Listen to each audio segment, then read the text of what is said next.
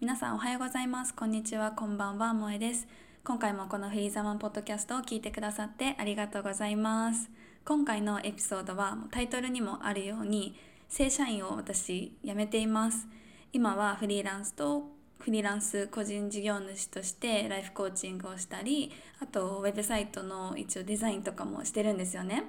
でなんでこう今日今回ねこういう話をしたいかっていうとやっぱりこう去年くらいからこうパンデミックになって私たちミレニアル世代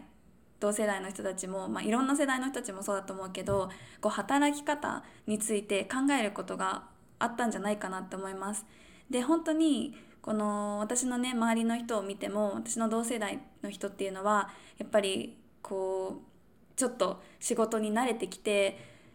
これからの人生を考えた時に今のままの働き方でいいのかなとか今のままのこの生活を変えてみたいなっていうふうに思い始める時期だと思うんですよね。なのでこう私がなんだろうな今正社員っていう、まあ、普通ではないあの働き方をとか生き方を選んでこれをね今やってるんですけどなんかこのね正社員じゃないっていう選択もあるんだよっていうのとあとそれのそういう選択をした時にあの感じたリアルな話をできたらなって思ってあのそれを聞いてねなんかちょっとでもあこういう選択もあるんだとかこれやってみたいなっていう風に勇気になるようなあのなればなと思って今回はお話しすることにしました。なのでこう当たり前にねとらわれず自分のこう自由な生き方をこう実現したいなっていうふうに思っている方はぜひぜひ聞いてくれたら参考になるんではないかなと思うので、はい、ぜひ最後まで聞いていただければと思います。それでは今回のエピソードもお楽しみください。どうぞ。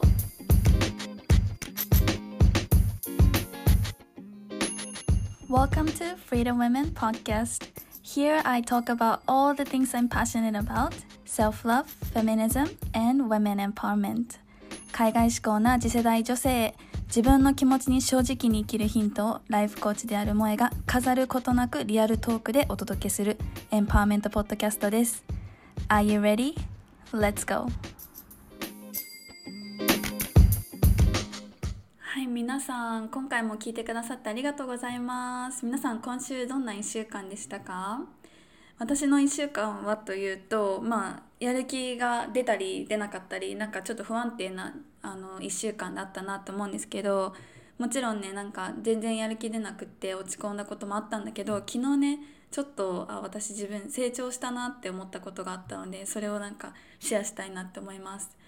で何があったかっていうと昨日ねあの私夜までバイトで働いてたんですけどあの夜ね私が帰る時に私が働いてるところってもう歩いては帰れないもうすごい僻地にある場所なんですよ。なので迎え自分で車で行くかあと迎えに来てもらうかなんですけど私の彼が迎えに来る予定だったの約束だったんですよ。でこうやす私がこうバイトが終わる時間になるくらいに連絡してもちょっと返事がなかったのね。だからあれどうしたかなって思ってあのちょっと待ってたんですよ。で終わった時にまた連絡してもやっぱまた全然返事がないし既読にもならない電話も出ないっていうことであこれもう寝てるなって思ったんです。でその時ね夜の10時とかだったからあの寝てるんじゃないかなって思いつつもちょっと希望を持ちつつもう何回も何回もあの鬼電話したわけですよ。でもやっぱ出ないのね。でそれで30分くらい待ったの。でも結局あのもうもうサイレントだからわこれはもうやってんなと思って であの同じ時間にあのちょうど上がった人がいたからあの事情を説明してでここね宮古島はやっぱ狭いからみんな住んでるとこ近いんですよ。だからその人が送ってくれてあのお家まで着いたんですけどやっぱりねあので私鍵持ってなかったのね。だからもう家にも入れないじゃんと思ったからもう自分のお家あのピンポンピンポンしてでそれであのやっとね起きて開けてくれたんです。でもうそこでね前の私だったらもう激おこなわけですよ。もう本当にもう30分も待たせてでしまいにはねやっぱ家にも入れなくくってでピンポンしてやっと入れた。でめっちゃお腹空いてるしめっちゃ疲れたから早く今日は帰りたかったと思ってたのにですっごいその彼に会うまではめちゃめちゃ怒ってたんだけどでもこう見た瞬間彼を見た瞬間私はなんか怒りっていうかなんかそういうのがもうパーって消えてもうなんだろうたっぷりこう疲れてたから向こうも、ね、寝てたから、まあ、しょうがないじゃんっていう風になったんだよね。でそこで怒りをぶつけても何にもなんないしその私の奪われた30分は戻ってこないし疲れもね回復するわけではない。もっと疲れるじゃん怒ったら。だからなんかもう怒ってんのもなんかバカバカしいなと思って。で逆にそういう時って自分が怒った時ってなんか感謝をね思うとその怒りっていうのはこうファーって消えていくってどっかから聞いたことあったからこう感謝を持とうと思ってもうなんだろうまあ無事に私家着いたからありがとうよかったっていうのもあるししかもそのね彼が疲れてたところでいっぱいいっぱいこうたっぷりぐっすりねあのね過ごすくらい大事な予定をね過ごすくらいあのたっぷりゆっくり寝れたっていうた寝れたっていうことにあよかったねっていうふうに逆に思えたんですよ。これ私の中ですごい成長だと思って本当だったらめちゃめちゃ怒ってもう口聞かないくらいに怒るはずなのにそこをねすごくちょっと大人になれてでなんか「大丈夫だよ」って言ってなんかもういっぱいたくさん寝れてよかったねっていう感じであのそれをねその出来事まあ向こうはすごく落ち込んでなんかあの反省してたんだけどでも私はなんか全然許せたっていう心が広くなったなっていうエピソードでした。はい。なのでやっぱりみんなちょっと怒る時とかイライラする時ね全然あると思うんだけどそういう中でもやっぱり自分がこうなんだろう怒りをバーって伝えても別にそのエネルギーエネルギーがこういいエネルギーに変わるなんてことないじゃない？だからもう怒るっていうことに使うんじゃなくってなんかその違うこととかもう起こる前にこう一回なんだろうなこう6秒12345って自分の中で考えてふーってなるとやっぱりその怒りっていうのはなんかなんだろうなアウトレイジにわーってならないでこう自分の中で消化できやすくなるのかなっていうふうに思いました。はい、なので私にあった成長でした。であの今回のエピソードとまた全然違かったんだけど違うんですけど今回のねエピソードは何を話したかったかっていうとあの正社員をね私辞めたんですよ。でまあそれは結構前の話なんですけど私がこう正社員タイトル通り正社員を辞めてこう良かったこととかこう、まあ、正社員って普通の普通にこう働こうと思ったらやっぱり正社員っていう頭になるわけですよね私はこう大学卒業してみんなが就活してる時に私も就活してだったから別に正社員じゃない働き方っていうのが頭に全然なかったんですよね昔は。なんだけど今はこう正社員を辞めるっていう正社員じゃなくいい働き方をするっていう選択をしてこう生きている中でこうかん思ったこととかあるのでなんかもしかしたらこういう働き方もなんだろうなあっていいんだっていう風にまだ知らない人とかなんかちょっと興味があるけど実際になんかどういうこと実際のその正社員じゃなくなるってどういうことなのかっていうのを知りたい人がいたらと思ってあのお話ししようと思います。はい、で最初になんだけど私がの正社員卒業までのジャーニーとしてまずね私は新卒で働い新卒の会社で正社員として働いたのね。でもそれが当たり前だと思ってたのでこう社会に出たら会社に勤めてで、うん、働くっていうそれが当たり前。それしかチョイスなかったですね、うん、何も考えずにそうしてました。はい、でそこで働いてでその後に転職を経験するんですよね一回。でそれが香港前の会社なんだけど香港の航空会社でまあえっと働いてで香港で働いてたので一応日本じゃなくて海外香港の会社に雇われるっていう感じで、まあ、そこでも働いていました。はい、でそれで私がいつのタイミングで正社員じゃなくなったかっていうとその香港での会社が航空業界だったからで去年の去年？一昨年？そのパンデミックの時に、まあ、仕事がなくなったんですよね。でその時にあやばいやばいやばいまあ最初はちょっとこの収入じゃやっていけないから何か副業おうと思ってこういろいろ調べてたんですよねでブログ書いてみたりとかいろいろ始めたんですけどでも結局やっぱり何やっても続かないし何やっても楽しくないなって思っていろいろ探してたらこういうカウンセリングとかライフコーチングっていう仕事にたどり着いたのね。でライフコーチングすごい面白そうと思って最初は副業でやってたんですよその香港の会社に勤めながら。で副業でやっててで副業でやっていくうちにやっぱりこっちの方がすごく楽しいし、まあ、自由に働けるからこここれを一本でやりたいなっていうふうに思ってたんですよね。でそれでまあその思いがありつつも正社員っていうその会社に勤めるっていうことは、まあ、手放してはなくってである日突然あのその会社から解雇になったんですよ。ついに。ずっと仕事がなくって休休業休止してたんですけど結局解雇になってでそこからまたそこからこのライフコーチング個人事業主っていう働き方一本になったんです。そう。でその時になんで私がまた正社員違う会社で転職っていうのも全然あるっていうか普通そうじゃないですかで私の多分お母さんおお父さん親とかもそれをねすごくあの望んでたっていうかそれが当たり前だから次の会社どこに働くのっていう感じだったと思うんだけどでも私はそこでそう会社に正社員として働くんじゃなくて自分のこのコーチングを自分の本業としてやっていくっていう風にそこで決めたのね。なので私がこうなんだろうななんだろう。なんかちょっとしたアクシデントでもあるっていう感じですね。うんうん、そう。で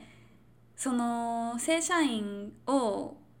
なんだろうな。この副業をやってて副業の方がこう正社員の時のしあの利益というか収入を上回ったから正社員辞めてスイッチしたっていうふうにあの思ってたら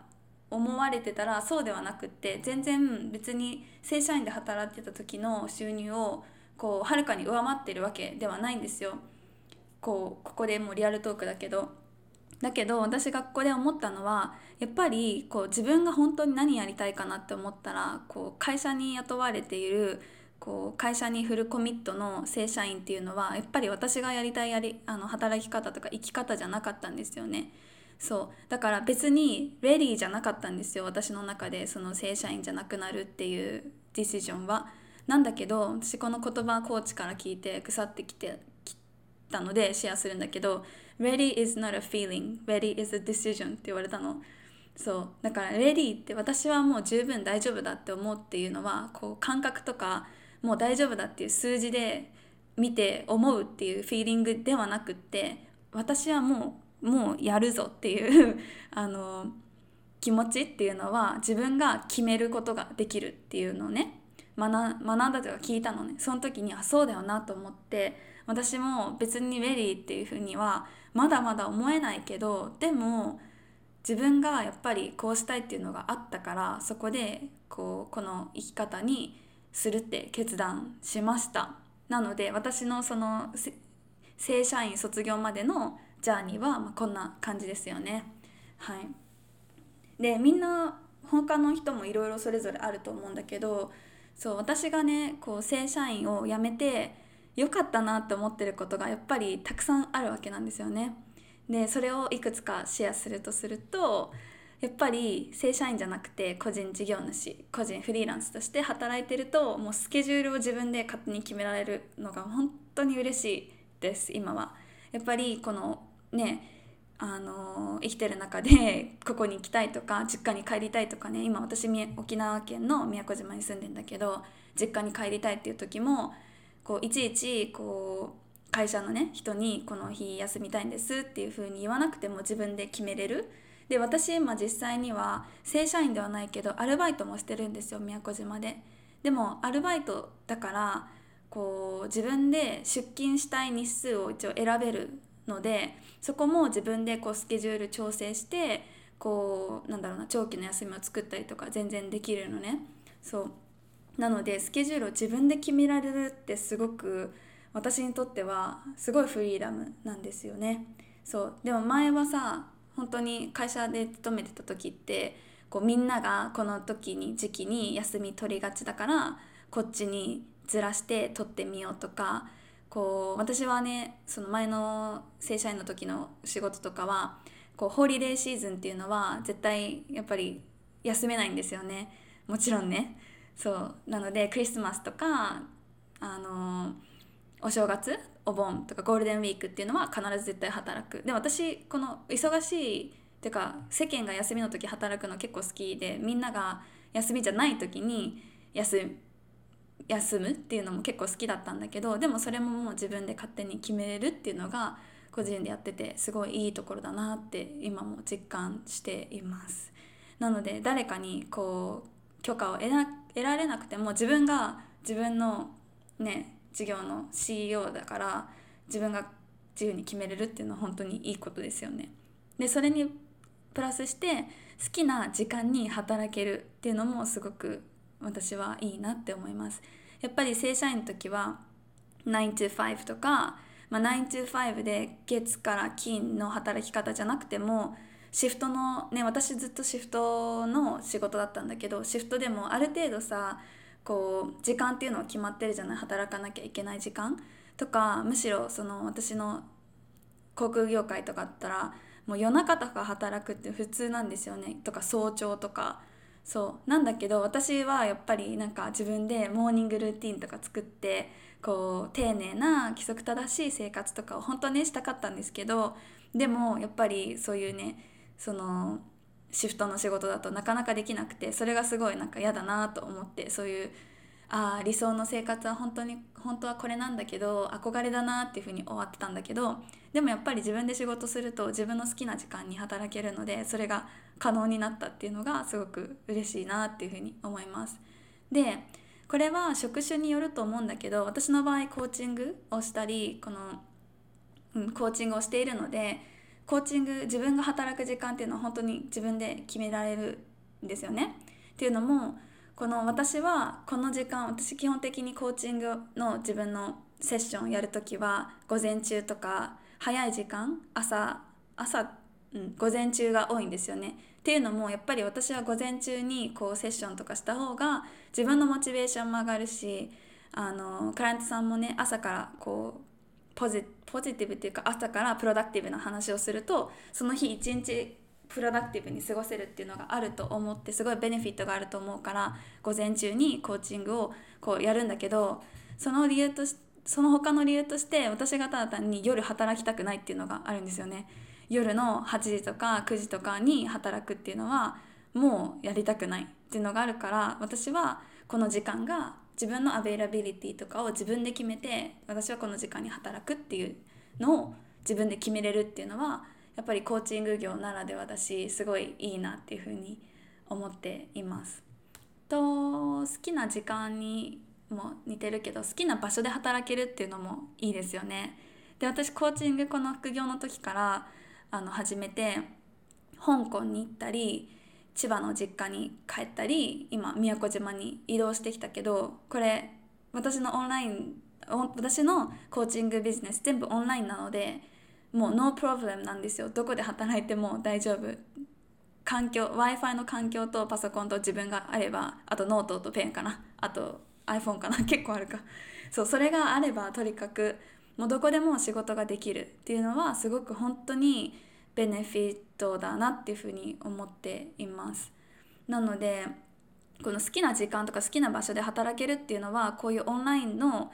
あの個人の事業個人の仕事に限られてるかもしれないけどでもやっぱりねこのオンラインでビジネスしてる醍醐味なんじゃないかな。皆さんもしこういう生活だったらどんなところでどんな場所でどんな時間に働きたいですか？なんか想像すると私もワクワクするんですよね。で今はやっぱり日本だけにねこのパンデミックもあるから日本だけにいるけど今後はこう自分の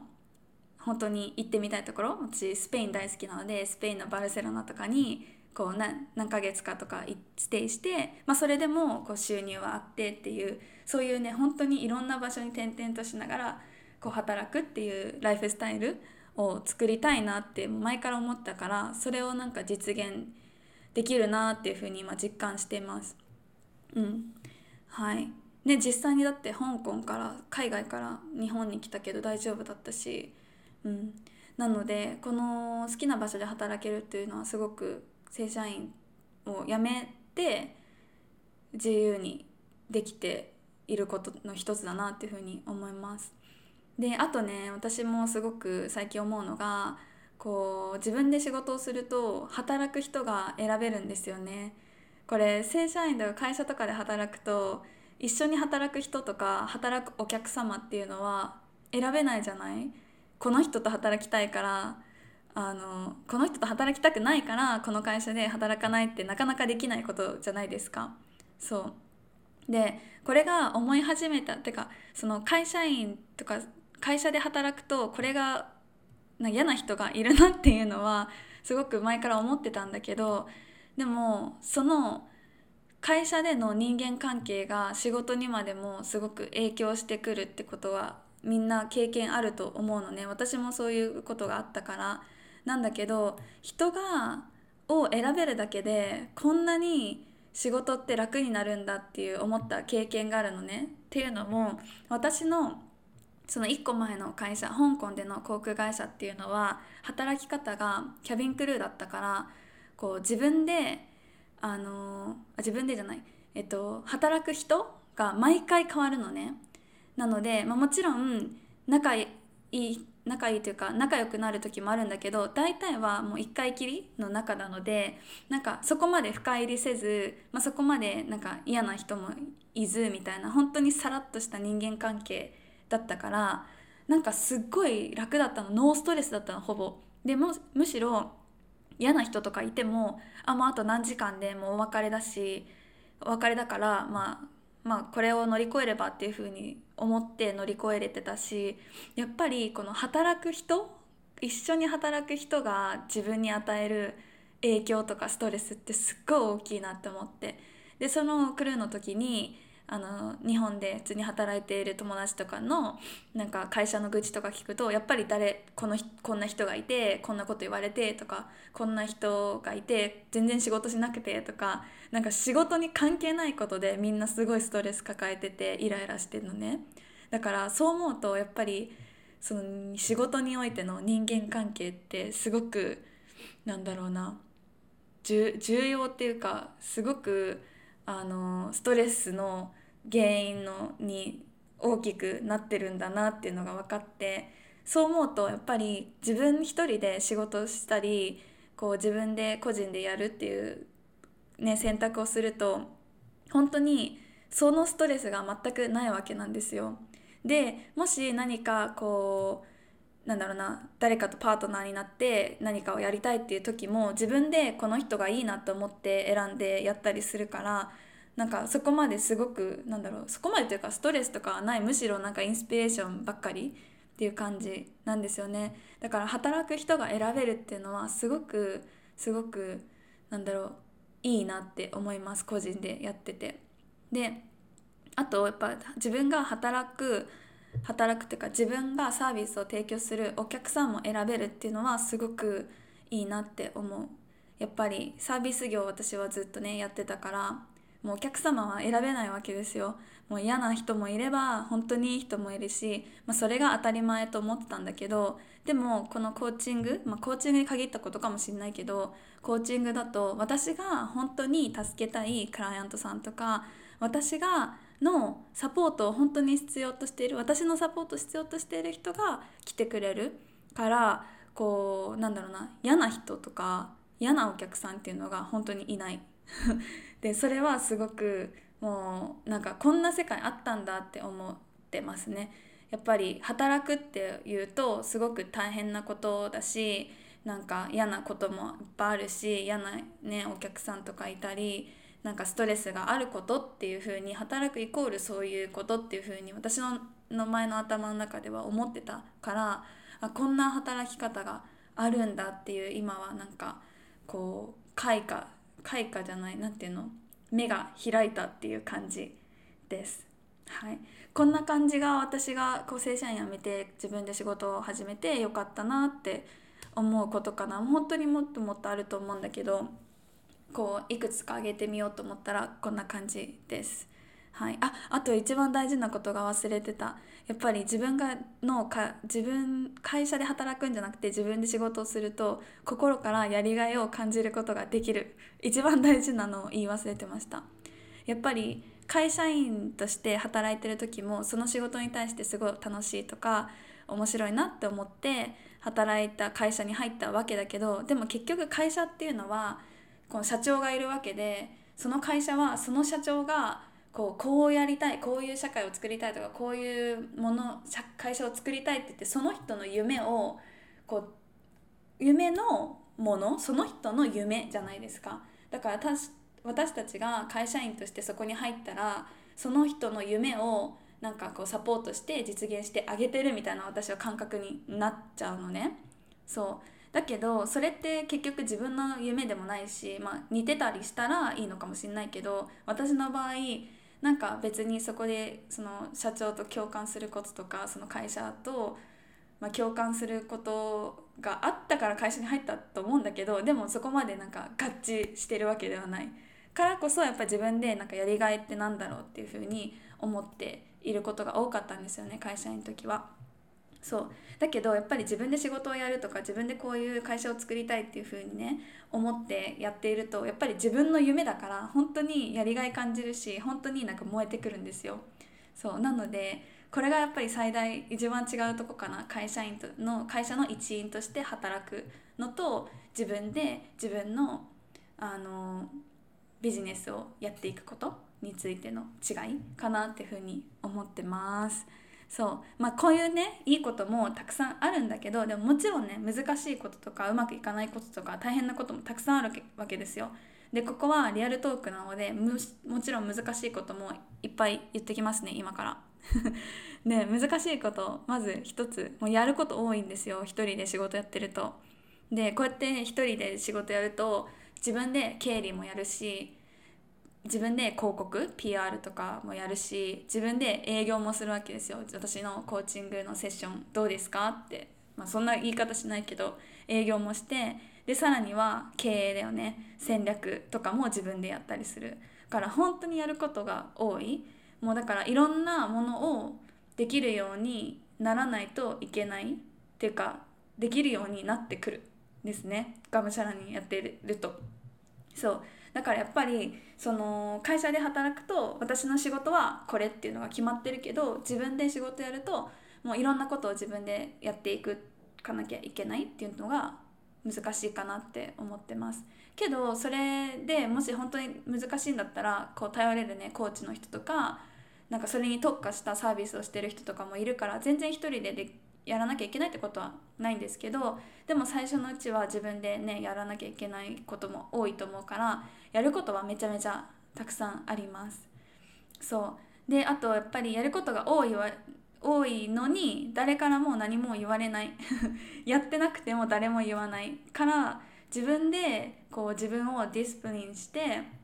これはこの日にまでにやるっていうのを強い意志とかがないとやっぱりそこは難しいなっていうふうに思います誰誰にもなんか正社員辞めなよとか正社員じゃなくて自分の仕事自分で授業やりなよっていうふうにこう言われたわけでもないし辞めたからってああできなかったねとか言われるわけでもないんでもないけどもう本当に自分とのこうは戦いになるからそれはすごい難しいよねと思います。でうんそうだからこそ自分次第っていうのがあって自分で何でもできるからこそとか自分何も何でもやらなきゃいけないからこそ正社員の方が気楽かもしれないなって思う時も全然あります。だって考えてみれば正社員の時にこう自分の会社の売り上げとかまあちょっとは考えるかもしれないけどそれを考えてえ今月やばい今月やばいとかふうにあんまり思ったことってないなって思うんですよ。わかんない。職種にもよるかもしれないけど私はなかったのね。今月全然なんか会社の売り上げやばいからあのもっとなんかしなきゃとか思ったことって全然ないのに私は。そう。だって毎月その自分がもちろん仕事に対して真剣だし頑張るけどその自分が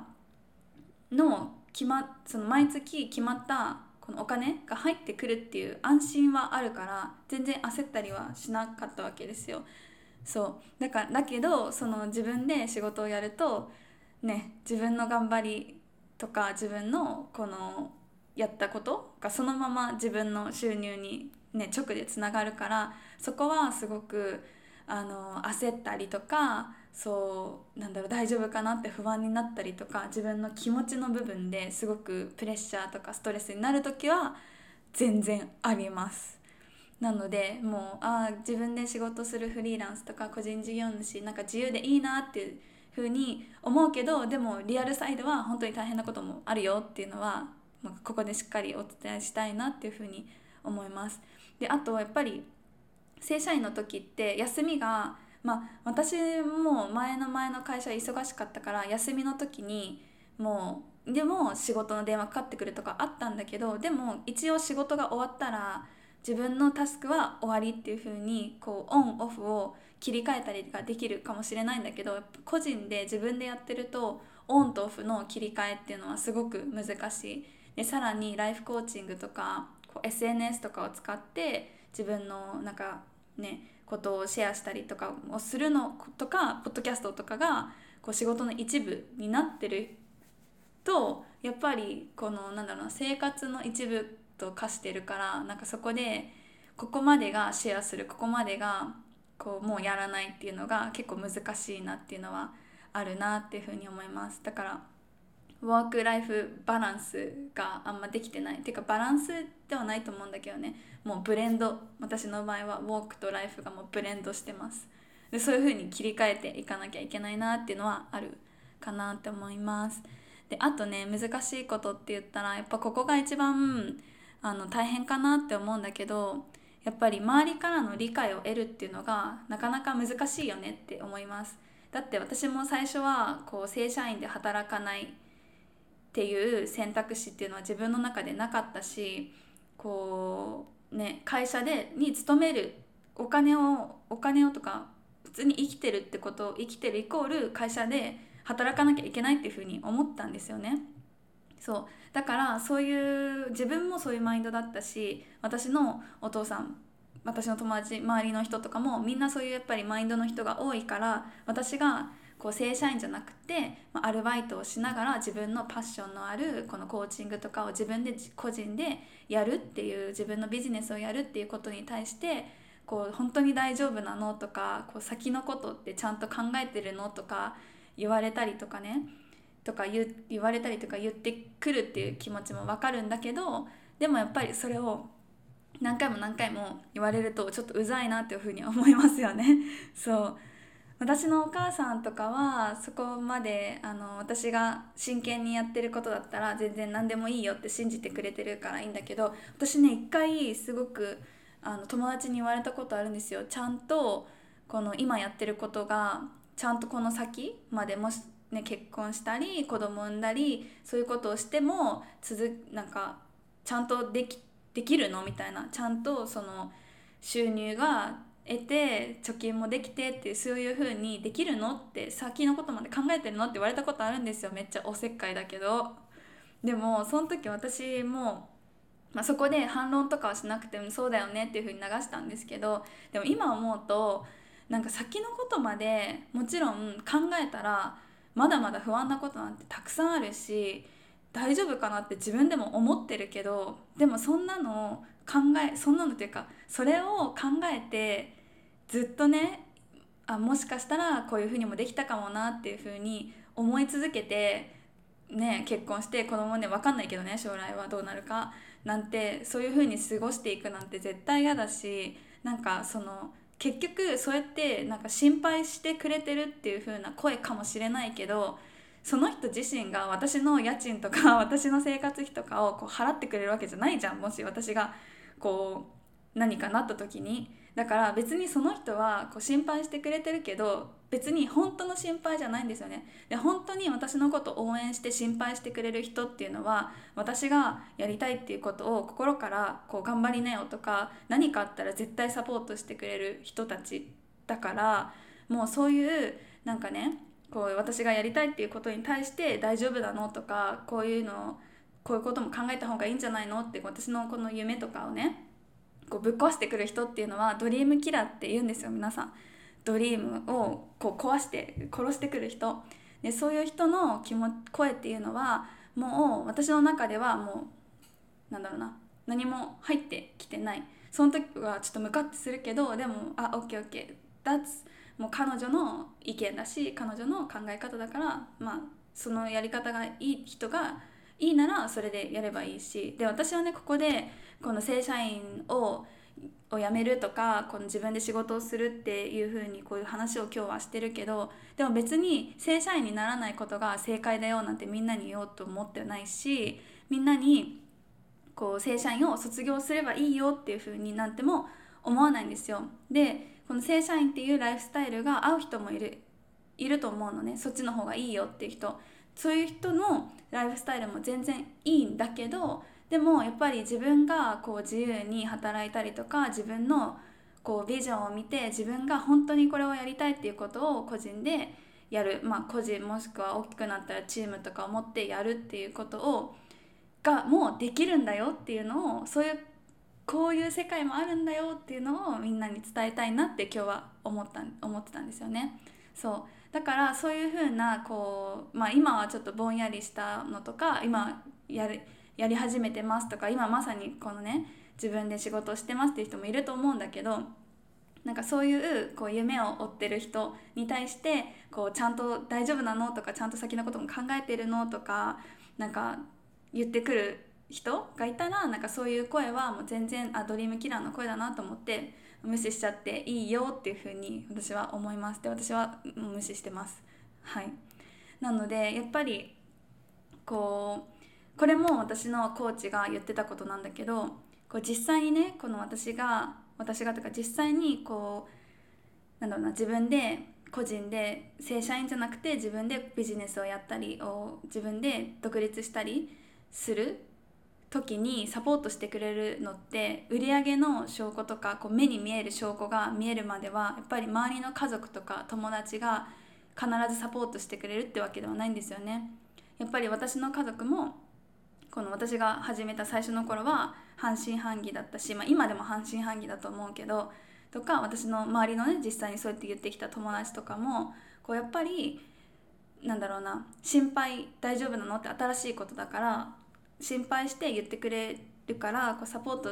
を、うん、心配して言ってくれるか言ってくれるけどでも実際のこの私を成長させてくれるサポートをしてくれるのは別に周りの人が